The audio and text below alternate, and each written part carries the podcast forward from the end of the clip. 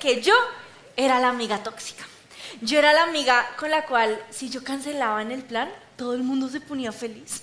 Yo era la amiga que siempre que hacían plan, mis amigos, siempre que hacían un, no sé, se rejuntaban, se veían, yo era la amiga que si no me invitaban a mí, yo me ponía a ver tag por tag y les escribía a cada uno de ellos y les decía, ¿usted por qué no me invitó? Ustedes son unos ingratos. Y les hacía así el show de la vida.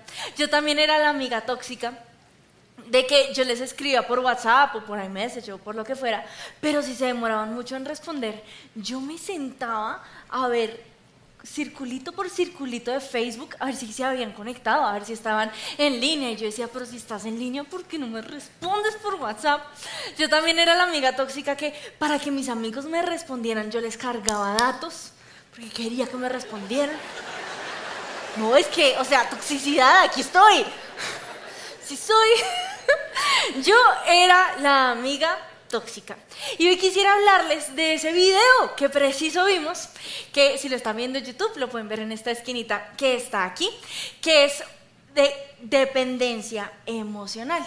¿Por qué quiero hablarles de esto? ¿Por qué nace esto en mi corazón? Pues imagínense que hicimos este video o el guion de este video con Natis y cuando yo lo estaba haciendo con Natis, yo empecé como a escribirlo todo y como yo era la amiga tóxica, la Cristi del pasado, yo empecé a escribir el guion con Natis y yo le dije, Natis, pero ¿sabes qué? Qué boleta, pero todos mis amigos dependen emocionalmente de mí. Y ella fue toda, no. si tus amigos dependen de ti, es porque tú les estás alimentando la dependencia emocional. Y yo, ¿qué?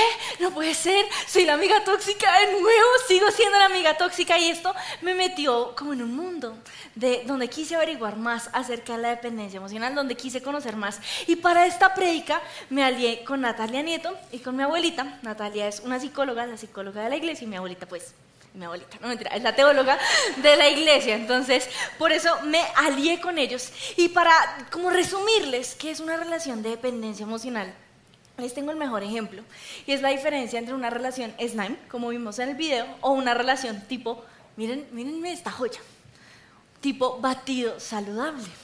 Ya les cuento por qué. Porque una relación sana es una relación de una hamburguesa y unas papas. Es sano, es saludable.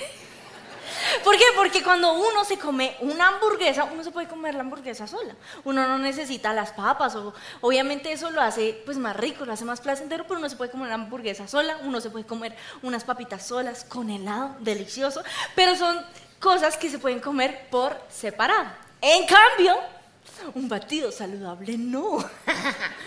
¿Por qué? Porque un batido saludable es como donde mezclan la espinaca con la piña, con todo eso que sabe feo.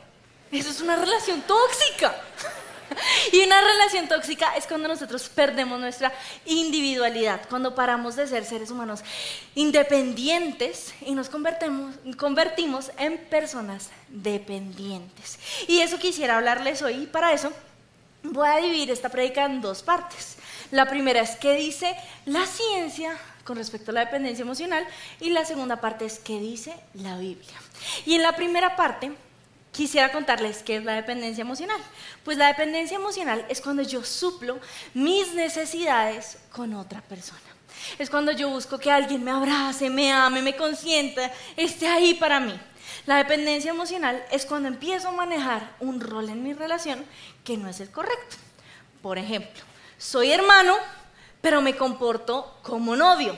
O soy hija, pero me comporto como esposa. O soy amigo, pero me comporto como novio.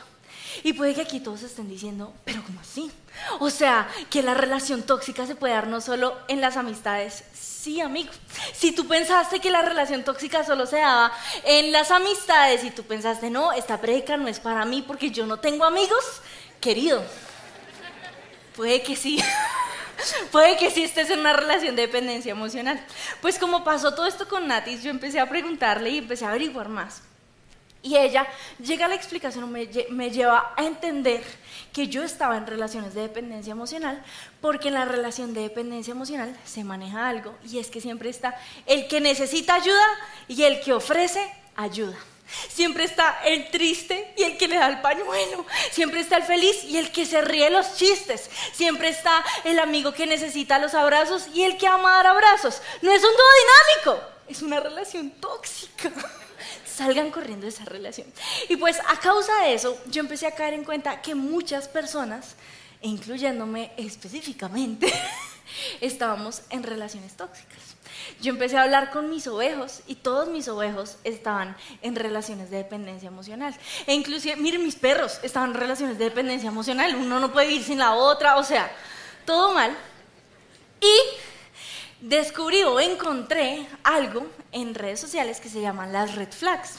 Ahorita esto es tendencia, pues auge, y es que cuando algo tenemos, cuando estamos en una relación y vemos algo de lo cual debemos huir, se le llama red flag o bandera roja. Y es como una advertencia, dice el diccionario de Merriam Webster, Webster es una advertencia de que tenemos que salir corriendo de ese lugar, que tenemos que huir. Entonces, ¿qué vamos a hacer? Pues les voy a leer como 47 puntos, no, bastantes puntos de qué es la dependencia emocional. Y como son tantos, y la idea no es que sus mercedes me duerman y que estén ahí, pero ¿cuál era cheta? Van a notar únicamente en los cuales ustedes se sienten identificados y en sus diferentes roles, ya sea con su mamá, con su papá, su abuelo, su tío, su amigo, lo que sea. Entonces vamos a empezar a ver cuáles son estas red flags o banderas rojas de la dependencia emocional. Y la primera es cuando le demandamos a alguien que supla una necesidad. Por ejemplo, llámame, escríbeme, cocíname, ¿por qué no me llamaste? Es que tú te olvidaste de mí. Uno nunca vive eso, ¿verdad? No, ni con la mamá jamás. Otra, otra red flag o otra bandera roja es cuando le suplimos esa necesidad a alguien. Entonces ese amigo que siempre nos dice, pero ¿por qué no me llamas? ¿Por qué no me escribes? Lo llamamos y le escribimos y le recargamos datos. Eso es una red flag. Otra red flag es cuando hacemos show. Y esto jamás, jamás lo he visto en una familia colombiana. No, nunca. Por si acaso, esto es sarcasmo, porque la gente a veces no entiende mi sarcasmo. Show es cuando uno le dicen, ay, pero es que se olvidan de uno. Ay, pero es que como usted prefiere estar con otros amigos, en cambio conmigo no quiere estar. O como cuando uno le dicen, es que usted prefiere estar con esos, pero no con uno. Ay, pero se acordaron de uno. Ay, volvieron a aparecer. Nunca. Nunca, nunca vemos eso, jamás. Otro red flag es cuando nos pasa algo bueno o malo, la primera persona a la que le queremos contar es esa persona. Eso es un síntoma de dependencia emocional. Otro red flag de dependencia emocional es cuando tenemos la necesidad de involucrar a una persona en todas las actividades de nuestra vida o en todas las decisiones. Como el típico amigo, yo, que uno invita sencillamente para que no haga show, sencillamente para que no moleste, que no patalee, o cuando uno siente que tiene que contarle a sus papás que se ha comprado unos nuevos tenis. Eso es dependencia emocional. Otro red flag de dependencia emocional es cuando nos tendemos a anular nuestros propios deseos con tal de satisfacer o agradar a otra persona. Otro red flag de la dependencia emocional es cuando nos cuesta defender una opinión diferente a, la otra persona. Otra red flag es cuando nos dejamos manipular fácilmente o peor, cuando manipulamos fácilmente. Y háganse, háganse. Yo sé que todos nosotros sabemos manipular. Yo sé que eso es un don con el que uno nace desde el primer berrinche. todos sabemos cómo manipular, pero cuando manipulamos fácilmente a una persona, puede que estemos en una relación de dependencia emocional. Otra síntoma, otro red flag de la dependencia emocional es cuando creemos que no necesitamos otra relación ni otra amistad, porque con esta amistad es suficiente. El famosísimo Best Friends Forever o Mejores Amigos eso es lo peor, eso es una, bandera roja. Sal de ahí.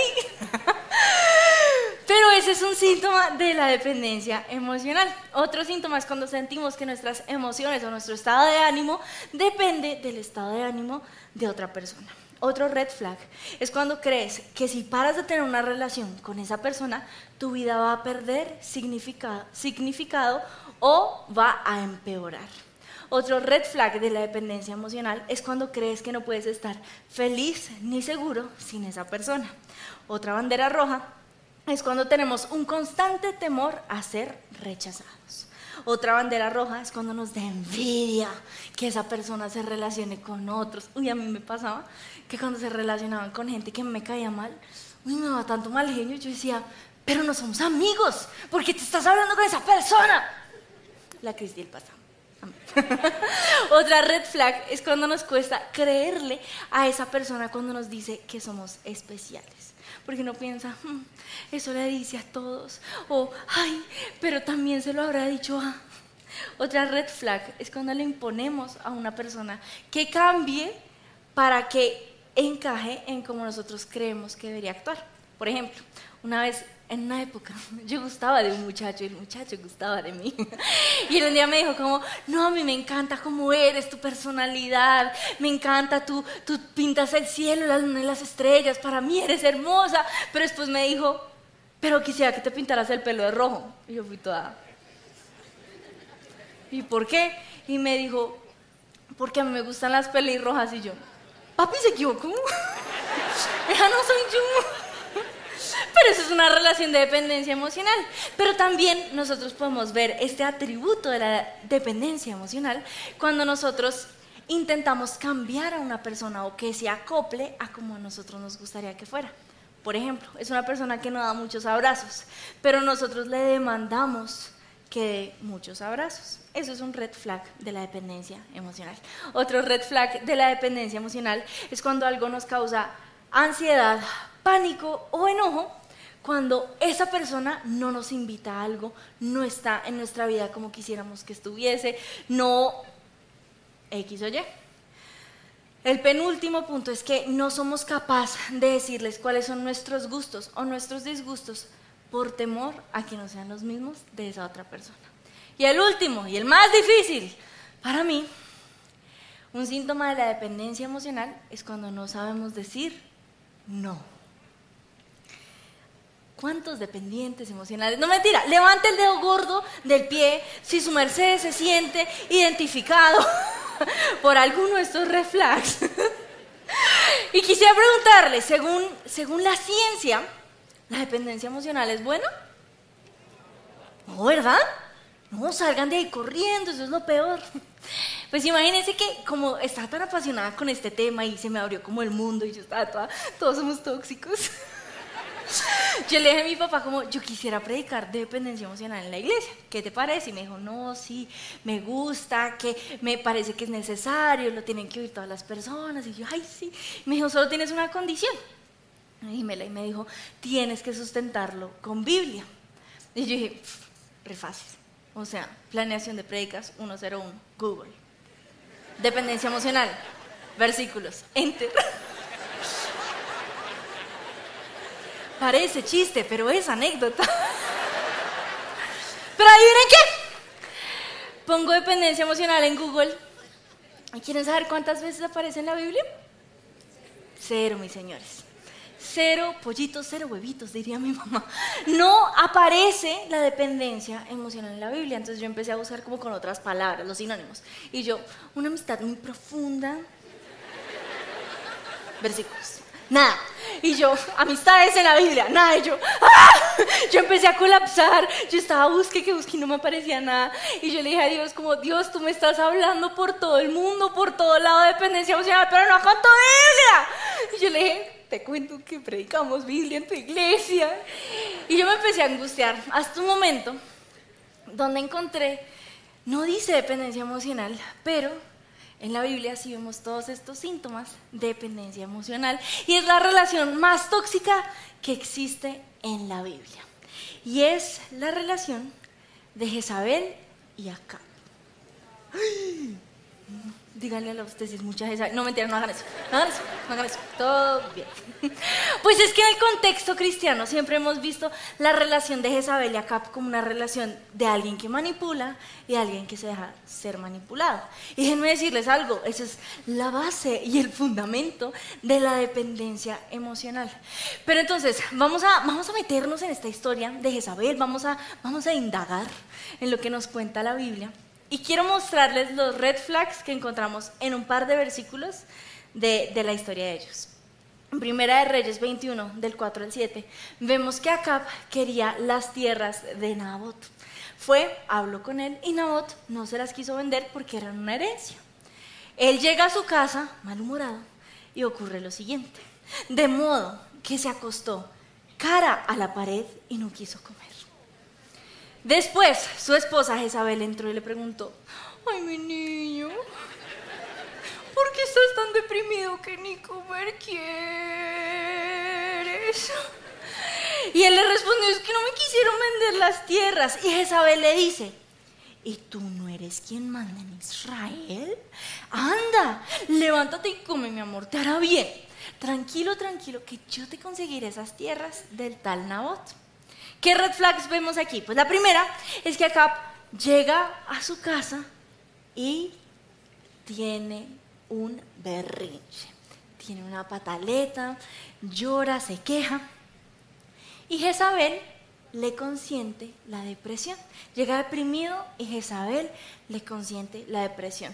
El segundo red flag que vemos es que Acab se acuesta dándole la espalda a todo. En términos de mi mamá, hace una pataleta.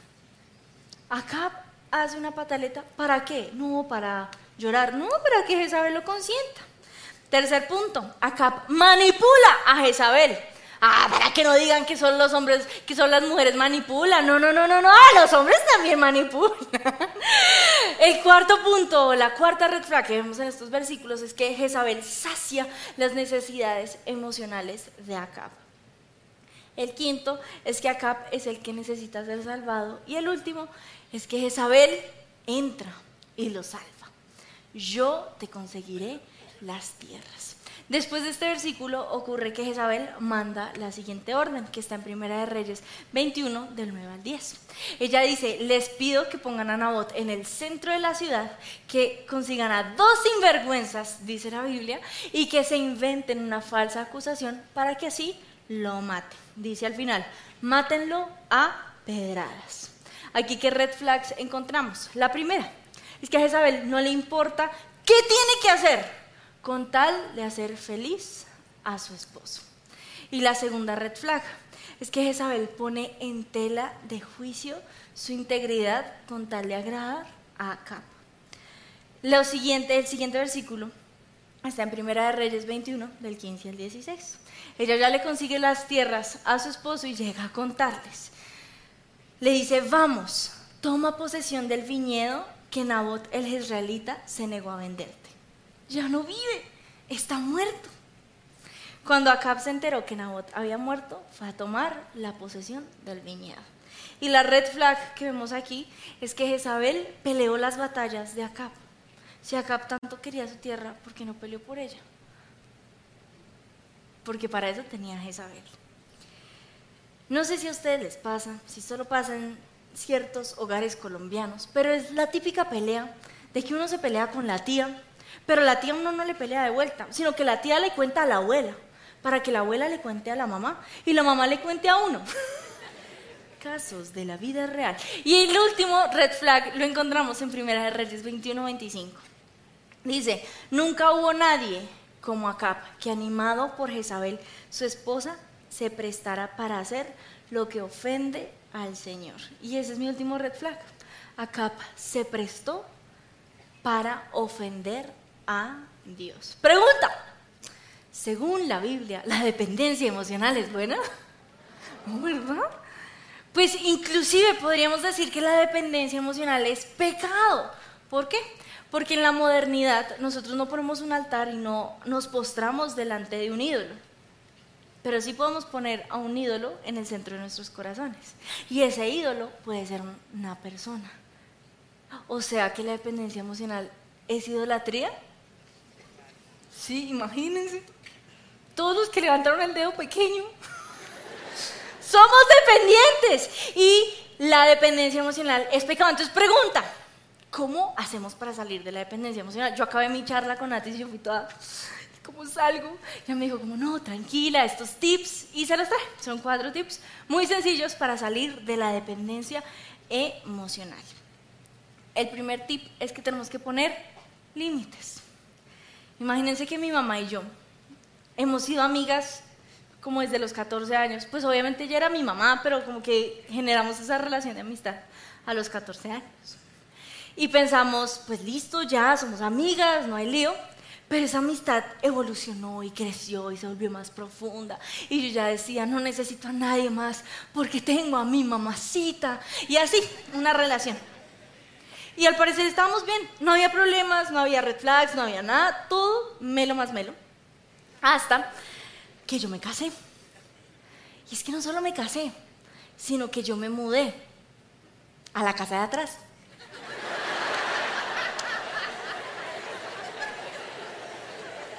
Ocurre en televisión y en la vida real. Y no solo eso, sino que ocurrió que llegó una pandemia global.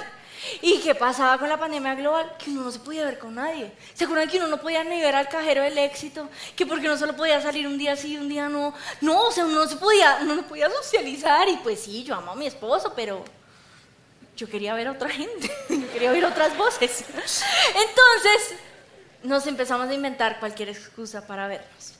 Se acabó el arroz. Mami, ¿tienes arroz?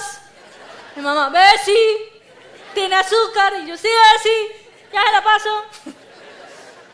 Y empezamos a vernos muy seguido, pero eso empezó a generar conflicto en nuestra relación. Tanto mi relación con ella, como la relación de ella con mi papá, y la relación mía con mi esposo. ¿Por qué? Porque éramos una relación de dependencia emocional. ¿Y qué nos tocó hacer? Algo muy difícil. Poner límites. A tu mamá, a la pastora de mi iglesia, sí, mis señores, a mi mamá. Porque para salir de la dependencia emocional tengo que poner límites. Límites como, mami, te amo, pero solo nos vamos a ver dos veces a la semana. Mi mamá me decía, mi vida te amo, pero no me puedes llegar a la casa sin avisarme. Tuvimos que empezar a decir, no podemos hablar tan seguido, tú no puedes opinar en las decisiones que yo tomo como familia, yo no puedo opinar en las decisiones que tú tomas como familia. Tenemos que poner límites. ¿Y cómo se ponen los límites? Aprendiendo a decir no. Mi vida, ¿quieres venir a almorzar? No, mami. Un día me pasó que mi mamá me dijo como, bueno, ¿qué? Nos vamos, las dos teníamos que ir a la sede de Suba. Bueno, ¿qué? Nos vamos a Suba y yo, no. ¿Por qué? Porque es difícil. Ahora, aquí yo quiero hacer una aclaración.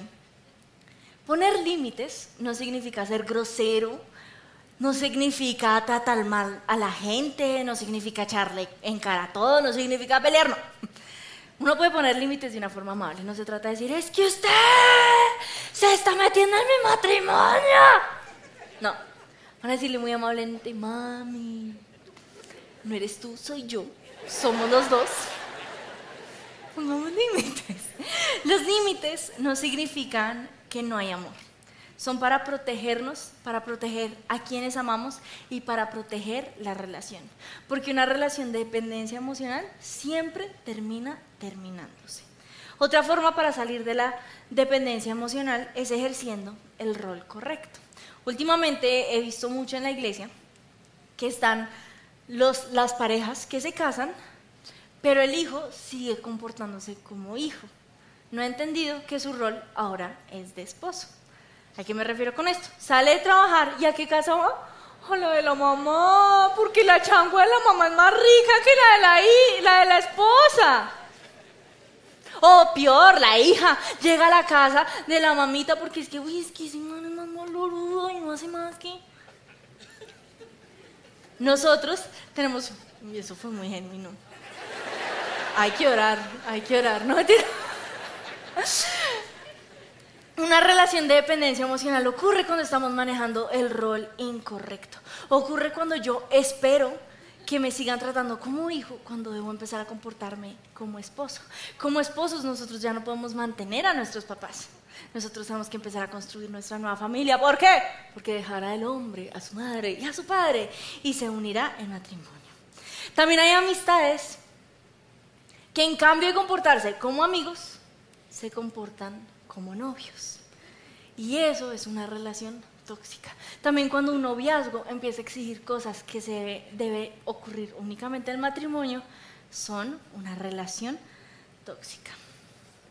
Un día le estaba contando a una oveja, le estaba diciendo, tú tienes que poner límites, tú tienes que empezar a manejar una relación sana, tú tienes que empezar a salir de la dependencia emocional por dos. y ella me dijo, líder, no sé cómo hacer, no sé qué le puedo contar a esta persona, que no, que sí, ¿qué hago? Yo le dije como, bueno, ¿tú crees que tener una relación tan cercana con tu amiga como con tu futuro esposo? Y ella, sí. Y yo, ok. Red flags. Dios, como, ¿qué le digo?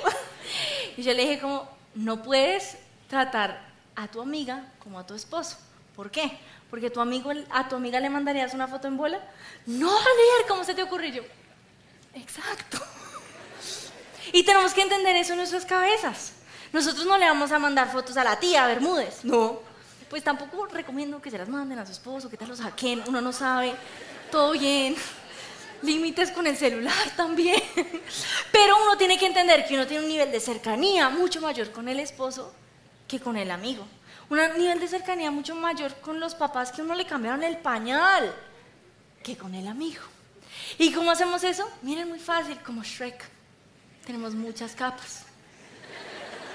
Como las cebollas. Tenemos que entender que hay personas que llegan a la parte más eh, exterior de nuestro corazón, a la capa cebollística, la que, la que uno siempre le quita, esa es la que tienen esos, pero hay otros que logran conocer lo más íntimo, lo más profundo de nuestro corazón. Para este punto de identificar bien nuestro rol y ejercer nuestro rol correcto, hablé con una persona que me contó que ella y su papá estaban teniendo una relación de dependencia emocional. ¿Por qué? Porque ella y su papá eran los únicos cristianos en su familia, la mamá de ella no. Entonces el papá empezó a pedirle consejos a la hija que debía pedirle a la esposa. Hija, debería diezmar, y ya, claro, papi, porque no le iba a hacer esa pregunta a la mamá porque no era cristiana. Pero ella le decía, claro, papi, tienes que diezmar, hazlo así, hazlo así, listo. Hija, ¿a qué culto voy? No, vea este, papi. ¿Sea que me voy de paseo? Sí, papi, debería irte de paseo. ¿Qué tenis me compro? ¿Estos o estos? Papi, yo creo que estos. Y empezaron a vivir una relación, obviamente sin otras cosas que ocurren en una relación de esposos, pero ella empezó a manejar el rol de esposa en la vida de su papá. Y para salir de esta relación, ella me contaba que se demoró un año poniéndole límites a su papá. Mi vida, ¿qué me recomiendas? Eh, me compro estos zapatos a los otros. Papi, no sé, pregúntale a mi mamá. ¿Qué hago con estas finanzas? Papi, no sé. ¿Qué te dijo mi mamá? Y eso es lo que nosotros tenemos que empezar a hacer ahorita. Empezar a poner a la gente en su rol. Empezar a decirle a la gente, tú no eres mi novio, tú eres mi amigo. Tú no eres mi esposo, tú no me puedes exigir esto. Tú solo eres mi mamá, tú solo eres, etc. La otra manera en la cual salimos de una relación de dependencia emocional es no alcahueteando el pecado. Lo peor de la relación entre Jezabel y Acab era que ellos se alcahueteaban el pecado. Jezabel le alcahueteó el berrinche, la pataleta, la depresión a Acab pero Acab le alcahueteó a Jezabel el asesinato. Y eso suele pasar en la vida real, eso suele pasar en nuestras relaciones, eso es algo que nosotros podemos vivir. Por ejemplo, a ver, confesiones. A mí me gusta el chisme, es mi pecado favorito. ¿Estoy intentando salir de ese pecado favorito? Sí, pero es difícil. Pero ¿qué ocurría? Que yo llegaba con mis amigos y yo me sentaba a chismear horas. Y eso era chisme tras chisme, tras chisme, tras chisme. Y yo estaba, ay, no sé. Pero Dios se ríe, ¿no? Pero Dios empezó a trabajar eso en mi corazón y también en el corazón de mis amigos. ¿Y que empezaron a hacerme mis amigos? Yo llegaba a contarles como, uy, ¿viste lo que hizo esta persona? Y eran todos, el cielo hoy sí que está azul. No, azul, mira esa nube, parece un corazón. El corazón que no chismea y llora toda. No chismeemos.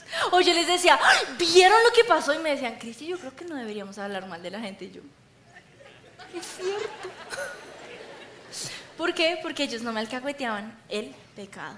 En una relación entre esposo y esposa esto es sumamente importante porque nosotros podemos definir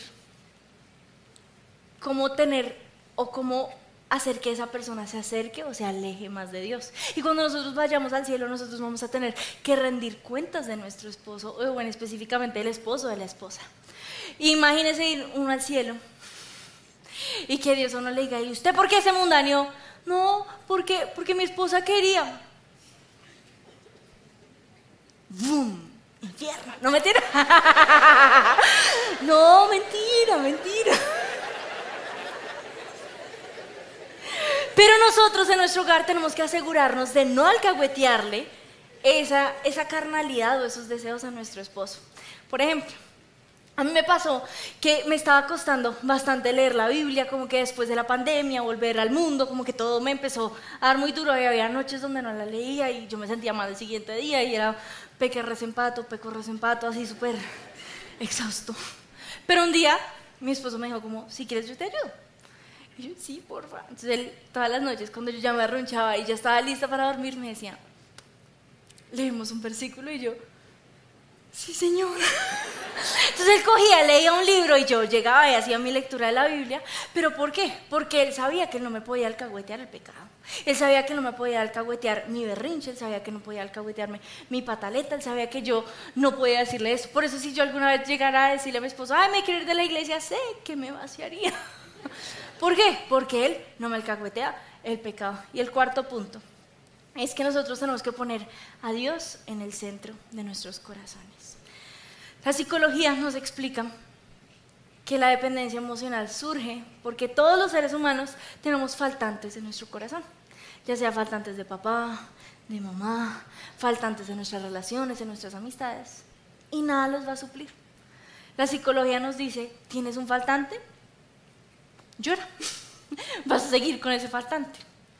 En cambio, en la Biblia nosotros hallamos que esos faltantes están ahí porque necesitan ser suplidos o saciados por Jesús. Juan 4, del 13 al 14 dice, Jesús contestó, cualquiera que beba de esta agua, pronto volverá a tener sed. Pero todos los que beban del agua que yo doy, no tendrán sed jamás. Esa agua se convierte en un manantial que brota con frescura dentro de ellos y da vida eterna. C.S. Lewis escribió esto. Si caigo en cuenta que anhelo algo que nada en este mundo puede satisfacer, la única explicación lógica es que fui creado para otro mundo. La ciencia nos predestina para el fin, para llore por siempre, para estar en la esquina y no tenga amigos. Pero lo increíble de cómo la ciencia sustenta la Biblia es que la Biblia sí nos da una salida. Y la Biblia nos muestra que si corremos a Dios, vamos a ser satisfechos. Pero ¿qué significa esto? Que me machuqué, tengo que ir corriendo a contarle a Dios, no a mi mamá. Que si me pasó algo terrible, no puedo ir corriendo a contarle a mis amigos, sino a mi papá, Dios. Tengo que ir corriendo a mi padre, tengo que ir corriendo a mi Dios, tengo que pedirle a Dios que llene mi vida. En una época de nuestro noviazgo, mi esposo y yo empezamos a tener una relación de dependencia emocional. ¿Por qué? Porque él era la oración respondida de Dios. Yo había orado por él, yo quería que él fuera uno, dos y tres, y él era uno, dos y tres. Él era, él era el que ponía que el cielo fuera más azul, o sea, todo en mi mundo era más alegre, era más feliz. Pero yo también hacía lo mismo para él. Yo era la primera persona a la cual él le escribía en las mañanas. Yo era la que hacía que el cielo fuera más azul. Yo era la que hacía que las canciones tuviesen significado. Y esto empezó a hacernos mucho daño. Porque yo jalaba para acá, él jalaba para allá. Y yo le decía, pero ¿por qué no haces esto? Y él me decía, pero ¿por qué tú no haces lo otro? Pero esto no es suficiente, pero esto, pero lo otro. Y empezamos a jalarnos y a jalarnos. Hasta que en un momento yo le dije, te amo con todo mi ser, pero si esto no cambia, yo no voy a poder vivir el resto de mi vida contigo. Y él hizo lo que muchos hacemos, y es que fue corriendo a su líder. Pero su líder no le consintió el, llanto, no le alimentó la dependencia emocional, sino que le dijo, su se tiene que ir a buscar a Dios. Tú no puedes tener a Cristi en el centro de tu corazón, Cristi no puede ser la razón por la cual tú vives, tú tienes que vivir por Dios. Y mi esposo hizo eso. Y eso sonaba súper sacerdotal, súper wow, pero a mí me dio re duro. O sea, él pasó a escribirme a mí todos los días en la mañana a no escribirme. O sea, él prefería hablarse con Dios que conmigo, ¿sabes? Y él me quitó del centro de su corazón y puso a Dios ahí. Y a mí me tocó hacer lo mismo, pues porque ya no me escribían, ya no me hablaban, no me tiraban. Pero yo tuve que reemplazar al que en esa época era mi novio, por Dios. ¿Y qué significó esto nuestra relación? Pues que nuestra relación seguimos juntos. Seguiremos juntos porque ya el centro de nuestra relación no es el otro, sino que es Dios. Entonces, ya vimos que es una relación tóxica. Ya vimos por qué una relación tóxica es del diablo. Pero también vimos cómo salir de una relación tóxica. La pregunta es, ¿cómo hacemos para hacer una relación sana o cómo es una relación sana? Pues en la Biblia hallamos el mejor ejemplo de relaciones sanas. En la Biblia vemos nuestro ejemplo de cómo manejar roles, en la Biblia vemos cómo aprender a decir no, en la Biblia vemos todo esto y es a través de Jesús. Entonces quisiera ver bastantes puntos de cómo Jesús lograba tener relaciones sanas en medio de, un mundo tan tóxico. La primera forma en la cual Jesús manejaba bien sus relaciones era a través de manejar bien sus roles. Juan 2, del 3 al 4, cuenta cómo María, su mamá, le decía que necesitaban más vino en un matrimonio. Y Jesús en ese momento dice, no, pero yo como hijo de Dios pienso que no es el momento. Pero su mamá le dijo, pues si no es el momento, es un momento para obedecerme. Papito, vaya y me hace el, vino. Pues no así, me gusta agregarle dramatismo. Pero sí vemos que Jesús obedece a su mamá. Ahora yo aquí quiero aclarar, no significa que la mamá de Jesús tuviese más jerarquía que él, que ella fuera santa, no, sencillamente en ese momento él estaba obedeciendo el rol de su mamá y estaba haciendo lo que su mamá le decía que debía hacer. Jesús también calla el show. Vemos en la Biblia que los discípulos en un momento le dicen, ¿quién es más importante en el reino de los cielos? O yo, o yo. A ver Jesús, díganos, ¿cuál es su favorito? ¿Cuál es su favorito? Y Jesús les dice, ninguno de ustedes es un niño. Pero también cuando le preguntan, ¿quién se va a sentar a tu derecha? ¿Quién se va a sentar a tu izquierda? Él les dice en Mateo 20, 23, no me corresponde a mí decir quién se sentará a mi izquierda ni a mi derecha. No sean sapos. Eso es lo que les dice en otras palabras más bonitas. No me dirán. Jesús también calla la voz que se oponía a su llamado. Cuando Jesús le cuenta a sus discípulos que Él va a morir porque tiene que resucitar al tercer día y que así es como se cumple la palabra de Dios, su discípulo Pedro le dice, mi Señor, yo no lo voy a permitir, yo te defenderé, eso jamás pasará, me matarán a mí antes que a ti, nunca, sin ti mi vida tiene, pierde significado. Pero Jesús le responde lo siguiente, aléjate de mí, Satanás, representas una trampa peligrosa para mí, ves las cosas solamente desde el punto de vista humano, no desde el punto de vista de Dios. Aquí debo hacer una cuña y es por favor, no le digan a la gente Satanás. Esos son privilegios que solo Jesús tiene. Pero lo que Jesús sí hace es un, tú te estás levantando en contra de lo que Dios ha dicho que yo tengo que hacer, te tengo que decir no.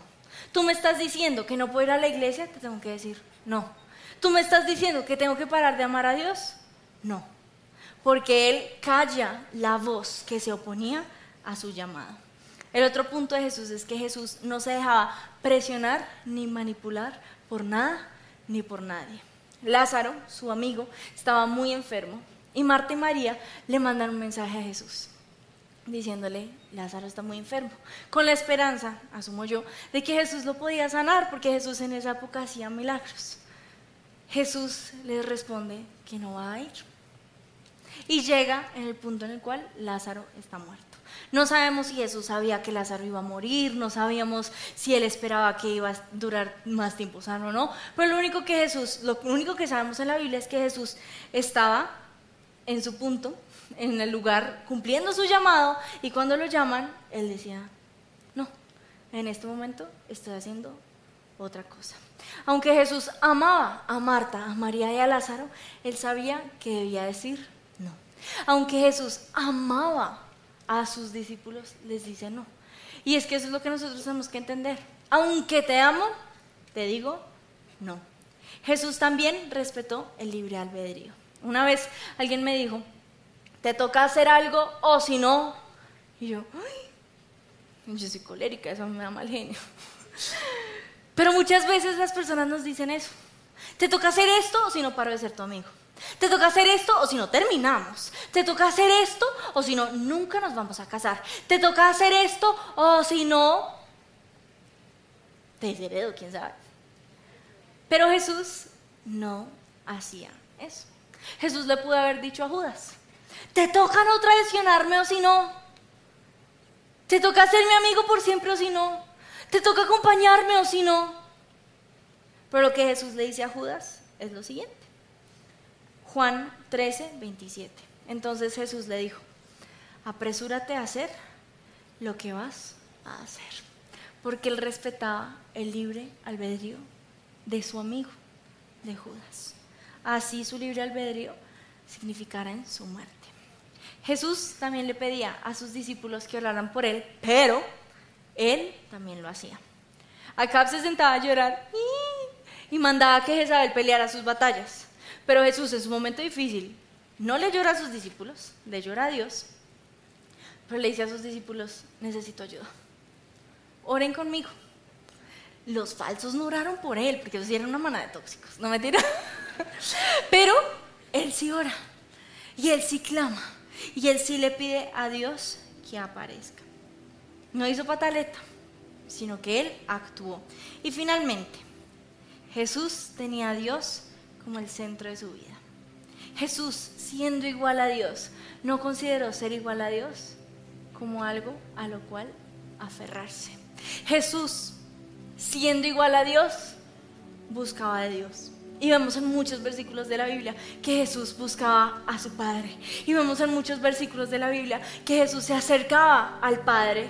Y no solo eso, en la noche más oscura, cuando lo iban a matar, cuando sus amigos se quedaron dormidos, cuando uno lo traicionó, Él no fue corriendo a María, a Marta, a su mamá, a Lázaro, no fue corriendo a sus discípulos, fue corriendo a su Padre, a Dios. Mateo 26, 39. Él se adelantó un poco más y se inclinó rostro en tierra mientras oraba. Padre mío, si es posible, que pase de mí esta copa de sufrimiento. Sin embargo, quiero que se haga tu voluntad y no la mía. Si Jesús, siendo igual a Dios, necesitaba de Dios, ¿cuánto más nosotros no necesitamos de Dios? Así que quiero pedirles que se pongan de pie. Vamos a orar. Y en esta oración lo que vamos a hacer es que vamos a sacar a la persona que tenga el primer lugar en nuestro corazón de ese primer lugar y lo vamos a reemplazar por Dios. Pero como ustedes son mi campus, ustedes iban a orar, ¿verdad? Porque en otros campuses lloraba y eran así. ¿Verdad que ustedes iban a orar? Entonces quiero pedirles que cierren sus ojos y los quiero oír. Vamos a pedirle perdón. Perdóname Dios, perdóname Dios porque yo te he quitado el primer lugar en mi corazón. Perdóname Dios porque te he reemplazado con mi mamá. Perdóname porque te he reemplazado con mi hermano. Perdóname Dios porque te he quitado ese primer lugar con mi novio. Te he quitado ese primer lugar y no he visto la necesidad de que tú seas el centro de mi ser. Perdóname Dios porque no corro a ti en momentos de angustia. Perdóname Señor porque sacio mis necesidades emocionales en esta persona. Pero Dios, yo quiero quitar a esta persona del centro de mi corazón. Y van a entregarle a esa persona a Dios. Te entrego a, y van a decir su nombre. Te entrego, Señor, las experiencias buenas que he tenido con ella. Pero también te entrego las experiencias malas. Y Dios, yo te pido que tú te entrones en mi corazón. Yo ya no quiero ser una relación de una bebida saludable. Yo quiero ser una relación de una hamburguesa y unas papas. Yo quiero ser una relación sana. Y yo te pido, Dios, que tú te entrones en mi corazón. Yo te pido, Señor, que tú tomes el primer lugar en mi corazón y que ya no viva yo, sino que ahora viva Cristo en mí. Que seas tú el que llena mi corazón, que seas tú el que llena cada vacío en mi corazón y que cuando yo tenga relaciones con otros, no las tenga que no tenga que ser lleno en ellos porque ya soy lleno en ti. Con tus manos en alto vas a exaltar a Dios y Dios hoy te exaltamos, te entronamos, te adoramos. Te adoramos y tú eres el centro de nuestra vida. Tú eres el centro de mi ser, tú eres el centro de esta iglesia, tú eres la razón por la cual vivo y respiro, tú eres a quien busco en la mañana, tú eres por quien vivo, tú eres la razón por la cual respiro en las mañanas. Y Dios, yo te pido que seas el centro de mi vida, sé tú el centro de mi ser, entrónate en mi corazón, Dios, sé tú el centro, sé tú el centro. Eres el centro de mi ser. Vivo y respiro a Dios, nada temeré. Tú eres el centro de mi ser. El manantial junto a mí, en ti puedo